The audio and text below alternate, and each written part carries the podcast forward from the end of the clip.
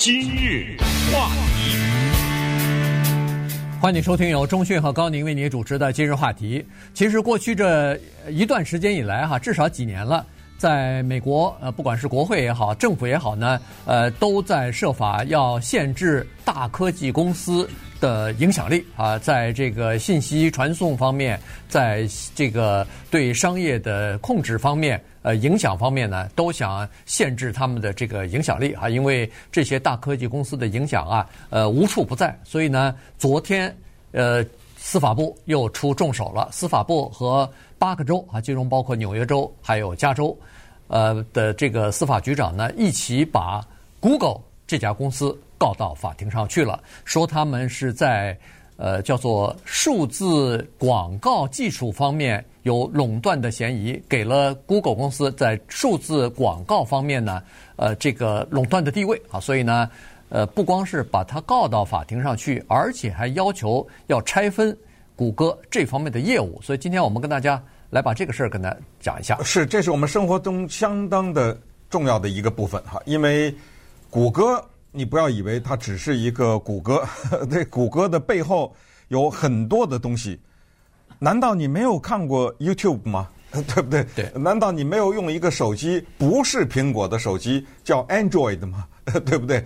所有的这些还有大量的你看不见摸不着的 Google 的存在，它的地图，对不对？嗯、对。它的种种的其他的那些藏在别的产品里面的这些服务，那么我们今天说的这个广告服务呢，是一个又看得见。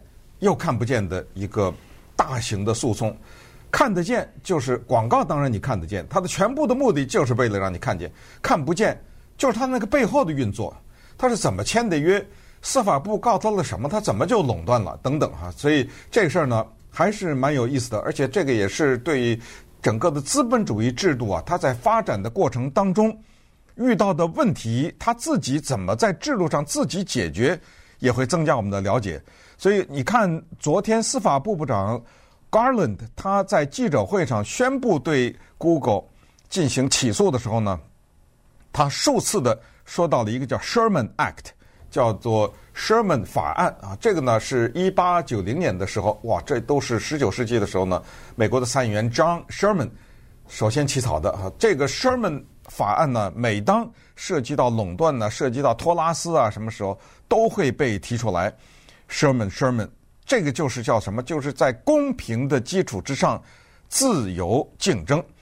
所以，当一八九零年这一个基础打好了之后，我们就后来了解到了一九一一年美国政府大战标准石油公司，把标准石油公司给拆散了。这是美国历史上著名的托拉斯和反托拉斯这么一个事件哈。然后呢，又知道现在的美国的电影公司。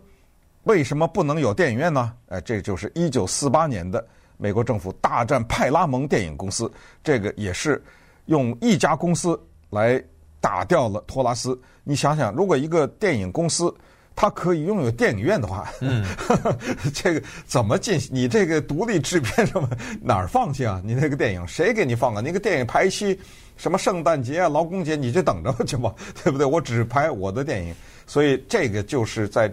你看似哈是一个相当自由的呃，相当的缺乏政府管制的一个资本主义社会任其发展的情况之下呢，他为了自身的生存，他还是要做这个事情。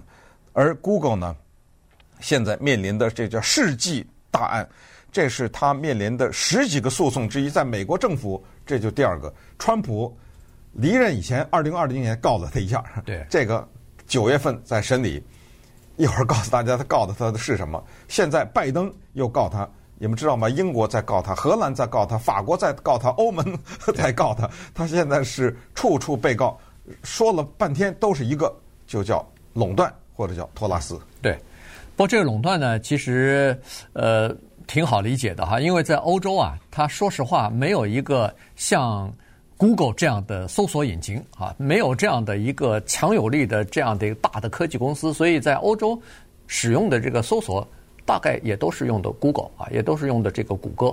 那么在美国就不用说了，大家想要知道什么东西的话，不都是上谷歌去查去吗。这个没错，对，啊、呃，对。而且呢，谷歌它也一直标榜说是我的搜索引擎随便你用，免费。但是你不知道的是，它不是完全免费。当然不是。它在这个搜索的过程当中，有一只隐形的手。实际上，在搜索的那个排名，你搜到的那个谁前排排的前头，谁排的后头。当然，在新闻方面应该是没有太大的关系哈。你看到的基本上都是差大同小异的东西。但是如果你要是想要出去旅游了，你想要买双鞋了，你想要买个车啊，那这个商家排在前头和排在后头。那是有天壤之别的。你排在第十十二页的那个商家，能有可能被你看到吗？永远也不可能看到。可是排在第一页的、第二页的，他就看到的几率就多得很啊。所以这个排在谁排前谁排后，呃，谁决定啊？谷歌决定啊？呃，那怎么决定啊？你给我钱多，我就排在前头啊；给我钱少，我就排在后头。你不给我钱，我也排排到一百页，你怎么办？你根本就等于是没有啊。所以呢。这个就是它的这个呃巨大的功能，同时呢，它那个数位的那个广告的这个分配啊，呃和这个处理的能力呢，在他收购了那个 Double Click 之后啊，一下子如虎添翼啊，所以呢，在这方面就是处理数数字广告这方面呢，它等于是占据了一个非常有利的平台。甚至是垄断的平台，一个公司怎么叫垄断呢？这个垄断的意思就是，它在这个领域当中，它有了制定游戏规则的权利，它有了制定价格的权利。当一个公司或者一个人拥有这样的权利的话，基本上它是可以控制和掌握。这个领域的啊，所以呢，在数字广告方面呢，当然除了谷歌之外，还有另外一个巨擘，这个就是脸书啊，现在叫做 Meta。嗯。呃，他们两个呢，基本上是控制了，或者说是占据了半壁江山啊，整个的广告数码广告的这个半壁江山。原来更多啊，原来占到百分之六十几、五十呃七十几，但是现在呢，逐渐的有点下降，因为其他的竞争啊。呃，说实话也都有点起来哈，所以呢，但是尽管如此，他们仍然占据差不多百分之五十左右。呃，呃，我看去年的他们两家公司占了百分之四十八点几哈。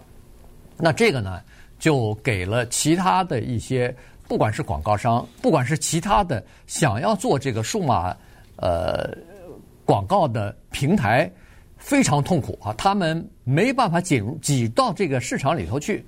你想挤，你想提出一个呃更好的优这个办法，比如说我更便宜，我更有效，我推送的你的广告推送到呃更有效的推送到可能对这个广告产兴趣的呃感兴趣的这些用户的面前，对不起，你要你要想绕过呃谷歌，几乎是不可能的。它其实不需要任何东西，它就用游戏规则，大概就可以把你。排在这个竞争之外。说实话，我真的不想说谷歌的坏话，因为我们用的太多了，对，我们都是免费的用。它对我们的生活呀是无所不在的帮助哈，而且呢是那么的方便。尤其是如果你要是有一个桌上的它那个自己的 Google Help 那个小的设备的话哈，你只要喊一声“嘿，Google，今天天气怎么样？”然后它马上是人声啊，有一个亲切的声音回答各种各样的问题，还有它的各种。机器人的这种服务啊，刚才说的导航啊等等啊，这些服务确实让我们对它非常的感激。可是呢，在此也不得不说一个特别有讽刺的事情，就是当我们要研究谷歌到底做错了什么事情的时候，我们要用谷歌，你说是不是？这真的是让你觉得无比的无奈。就是说，你要想搜索，比如举例啊。谷歌做错了什么事情？你要到谷歌上去查去，然后那个谷歌呢，他得把所有的这方面的报道都提供给你，然后你再上，等于是说他告诉你我做错了什么，或者说人家在告我些什么，要详详细细的把这个东西告诉你。所以呢，这是一方面啊。接下来呢，咱们再讲另一方面，就是对于 Google 这个庞大的平台啊，它基本上。不产生内容，也就是说呢，他不去拍电影，他不写文章，有一个大的平台叫做 Google News，叫谷歌新闻。如果你上到谷歌新闻的话，你会发现没有一条新闻是他采访得来的，没有一条新闻是他报道来的。你看他排在那儿的什么，排在第一什么 CNN、New York Times 啊，什么 Bloomberg 啊，这个是他花钱买的啊，是他花钱向那些新闻提供买的。你上到 YouTube，在 YouTube 上你看到的十秒钟的视频和十个小时的视频，包括有一个东西叫 YouTube TV，现在都是要花钱的。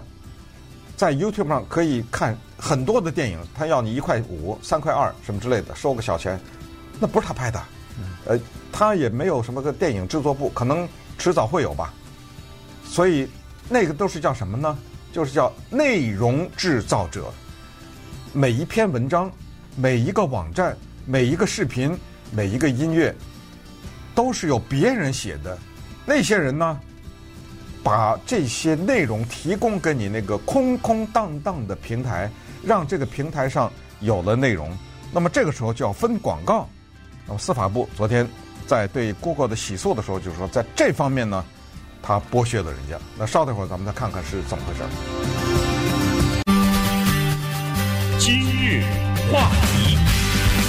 欢迎您继续收听由钟讯和高宁为您主持的今日话题。这段时间跟大家讲的呢是司法部和其他的美国八个州吧，呃，把这个谷歌啊告到法庭上去，要求把他们的这个呃数字广告的这个技这技术这方面的业务呢给它拆分开来哈，因为它在这方面呢具有巨大的优势，呃，具有垄断地位。那么，从站在谷歌的这个角度来讲呢，他认为自己并没有错哈，他认为自己做的都是呃对消费者、对用户都是很好的事情啊。他说我大家来找我做广告，是因为我的广告有效啊，确实是啊。他呃搜索引擎他知道一个人上过哪些网站，搜索过哪些东西，他有巨大的数据库，他知道一个广告商他。不管是你想卖鞋、想卖衣服、想想卖这个旅游的产品、想卖金融的产品、投资什么的，他知道哪些人上过这方面的网站，他知道应该推送到什么人的面前去，把这些广告，这些人可能对这些产品感兴趣，所以他知道这些东西，而且就在他的引擎里边，可能就有这方面的数据和这方面的技术，他一下子非常方便简洁，就可以把。这个广告商想要达到的目的啊，帮你去达到。那你说你不不用他，又用谁呢？所以呢，这个是谷歌的做法。他是说，现在司法部把我们告到法庭上去，这不等于说是，呃，这个政府机关想要知想要决定或者想要呃仲裁一个游戏当中谁是赢家谁是输家吗？看我赢这么多了以后，你突然要把我打压下去，要要帮助另外的人上来。他说这样做的话呢，第一，商家会商家的利益会受到影响；第二，对消费者也不是什么好的消息。他是呃这个，所以谷歌呢，估计对这个官司恐怕在联邦法院上会争论的非常的凶。那当然，但是司法部不同意。司法部说呢。你说的这个我不同意，我认为你在三个地方啊，违背了，甚至是非法的进行了商业的运作。一个叫买，这是买广告；一个叫卖，是叫卖广告；第三个呢，叫他用的是叫交换 （exchange），这个呢就是有点像是广告公司的那意思了。嗯。那么这样的话，就是刚才你说那个游戏规则了。比如说一个 YouTube，我是一个网红啊，我在这个 YouTube 上呢做了一个节目啊，数百万人看。那当然，我就会分到一些广告。你说这个广告的广告商，他喜欢我这个节目，他看到我这个节目看的人多，他直接给我就完了吗？不行啊，YouTube 是谁的呀？对不对？是我 Google 的呀，你就得给我。那么这这个时候咱们就得谈条件了。所以司法部，呃，像昨天 Garland 他说，我仔细听了他们那个讲话，他说的非常的具体。他说，举例来说。他说：“一个制造内容的一个人来说，因为拿的钱少，他不得不采取一个什么办法？他叫订阅。这个订阅不是点一个订阅，而是说我还要收点钱，花钱订阅。哎，你得花个五块钱、几块钱，因为这个 Google 那个 YouTube 他给我分的钱不够啊！啊，他是这个意思，或者是采取逼得人家内容制造者采取其他的方式来获得一些收益，因为毕竟。”这内容是我产生的呀，没有我，你那广告怎么有效呢？往哪儿放呢？所以这个又又是一个鸡和蛋的问题。但是反过来，Google 说我要没有这个平台，你往哪儿放啊？对你哪、啊、哪有你的网红啊？有我没有我的，这个就让我想到当年 Google 收购 YouTube 的时候的这个壮举啊！因为那个时候谁也没怎么看看不明白这个 You YouTube 的，很多人连这个音都不会发是什么，这个 YouTube 这俩什么字啊放在一起？但是他就是独具慧眼，我记得十亿还是多少美元，当时觉得一个不可思议的高价。把 Santa Monica 这莫名其妙的一个几个人的小公司给买下来，他是这样。昨天司法部 Garland 也说，他说他还有一个恶性竞争办法叫收购啊。这收购是什么意思呢？你刚才说那个 Double Click，这是专门做广告的，在网上，就是我看到你有前途啊，我看到你这个有想法，我就把你买了。那么这个时候，作为 YouTube 或者说都作为 Double Click，咱们就拿 YouTube 举例说，哎，我不卖，对不对？因为我知道。我未来是大展宏图，我干嘛卖给你啊？你知道你不卖的下场是什么吗？Google 说好啊，首先啊、呃，就是像《教父》里面的说的似的，I'll make you an offer you can't refuse 对。对我给我先给你一个你无法拒绝的高价，天价你要卖不？不卖哈？好，你知道什么吗？你叫 YouTube 是吧？我做一个 MeTube，嗯，你怎么办？你怎么活啊？我做一个跟你差不多的，完全一样的，跟你竞争啊。你你三天就死了呀！我有我有的 Gmail，我有的电子邮件，你有吗？呃，我有我的各种这样的这样的货，你你看着办吧。你不能不卖。你 Double Click 也是，他给了 Double Click 几十亿啊。对，对，你就必须得卖啊！你不卖行 没事儿。你像再举一个经典例子，Zoom，在疫情期间，这个叫 Zoom 的这家公司大放光彩。之前谁用啊？干嘛用这个？就是叫视频嘛，对不对？远程会议嘛。远程会议谁用？只有很很小的一些公司，对不对？跨国公司用一用。要开会到公司上班，开车到公司这有会议室坐着开会啊，用那干什么呀？但是这疫情让它大放光彩。你知道现在结果，Zoom 的股票大跌啊。Facebook 有它的那视频的方法，就也许小 Google 也有啊，Google Meeting。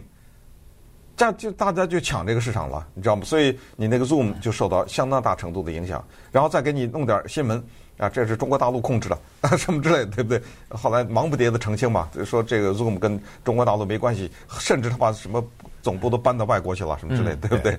对，呃，所以呢，现在这个官司。它的重点呢，叫做要拆分啊，拆分一家公司。如果这个一个公司是有垄断的嫌疑的话，那么根据反垄断法呢，这个公司是要把它这个垄断的那部分的，呃，他就把那个广告部啊独立独立出来，就是变成打散标准石油公司是完全一样的，没错，对，呃，贝尔公司也是这样，贝尔也是对对，所以呢，现在就提出这个来了，这个对谷歌来说这是。比较致命的，因为广告对他们来说是非常重要的一环啊，他们的这个。呃，很多的收入，当然现在越来越多的收入可以从其他的什么呃，Google 云啊，什么呃，人工智能啊什么的，逐渐的可能会有一些收入。但是问题，广告依然是非常重要的一个环节啊，对他们来说，所以它全部收入的百分之十二啊，对，相当大的一部分。对，所以这个整个的美国的电子广告市场，据说是每年是三千亿啊，所以呢，这是一个非常大的大饼，这是一个非常大的蛋糕，大家都想。在上头要咬一块，看看谁能咬得多一点。所以他这么一拆分，可能会有点问题。呃，为什么会说这个司法部这次是动真格的呢？因为上个星期的时候，司法部那边就说了，负责调查和负责起诉谷歌的这个人呢，是司法部的一个专门负责反垄断法的副部长，叫做 Jonathan 呃 Kanter 啊。这个人对大公司深恶痛绝，呃，一直想要把一些大的科技公司给他拆散啊，让他不能有这么大的影响力。那么，呃，现在由他来主导这个整个的事情呢，呃，恐怕这个司法部真的是想要把这个谷歌啊给它拆分开来。对，现在呢是这个情况啊。刚才说谷歌啊是四面楚歌，为什么他被告德克萨斯呢？还有一个。嗯，专门的告他，就是这个德克萨斯州对他还有一个专门的，也是跟垄断这方面有关。那川普告他是什么呢？二零二零年的时候，啊，川普离任以前，他的那个司法部部长威廉巴尔告的谷歌是说他在搜索引擎这方面呢打压竞争对手。对，呃，因为我的产品太多，你要用我的产品，就必须附加着把我的这个搜索引擎作为你的一部分，以至于连我们都知道，连苹果公司它有自己的一个叫做 Safari。嗯，Safari 就是他自己的一个上网的一个途径嘛，都得那上面的搜索都得用 Google，他们都要签约，没办法。那么现在呢，拜登政府呢告的他是广告，所以搜索被告这个九月份开庭啊，这是川普的那个告的是九月份开庭，现在的这个呢，可能得打个一两年吧。现在这反正这已经拉开了序幕，呃，接下来就打。那么最后呢，就是由联邦的法官呢，他们要做一个判断，就是说，任何的一个诉讼都要看是谁受到了伤害啊，他们要决定这个。那么决定了受害者以后，那这个赔款呢是巨大的。首先呢，在二零一九年的时候，欧盟罚了 Google 是十七亿美元，接下来后来是法国和英国又罚了他几十亿，呃，他都是在这个赔款。但是这一次这个比较可怕，这个除了罚款以后，可能真的要把他那个公司给拆散，那这个将构成美国历史上反托拉斯的一个更大的一个例子了。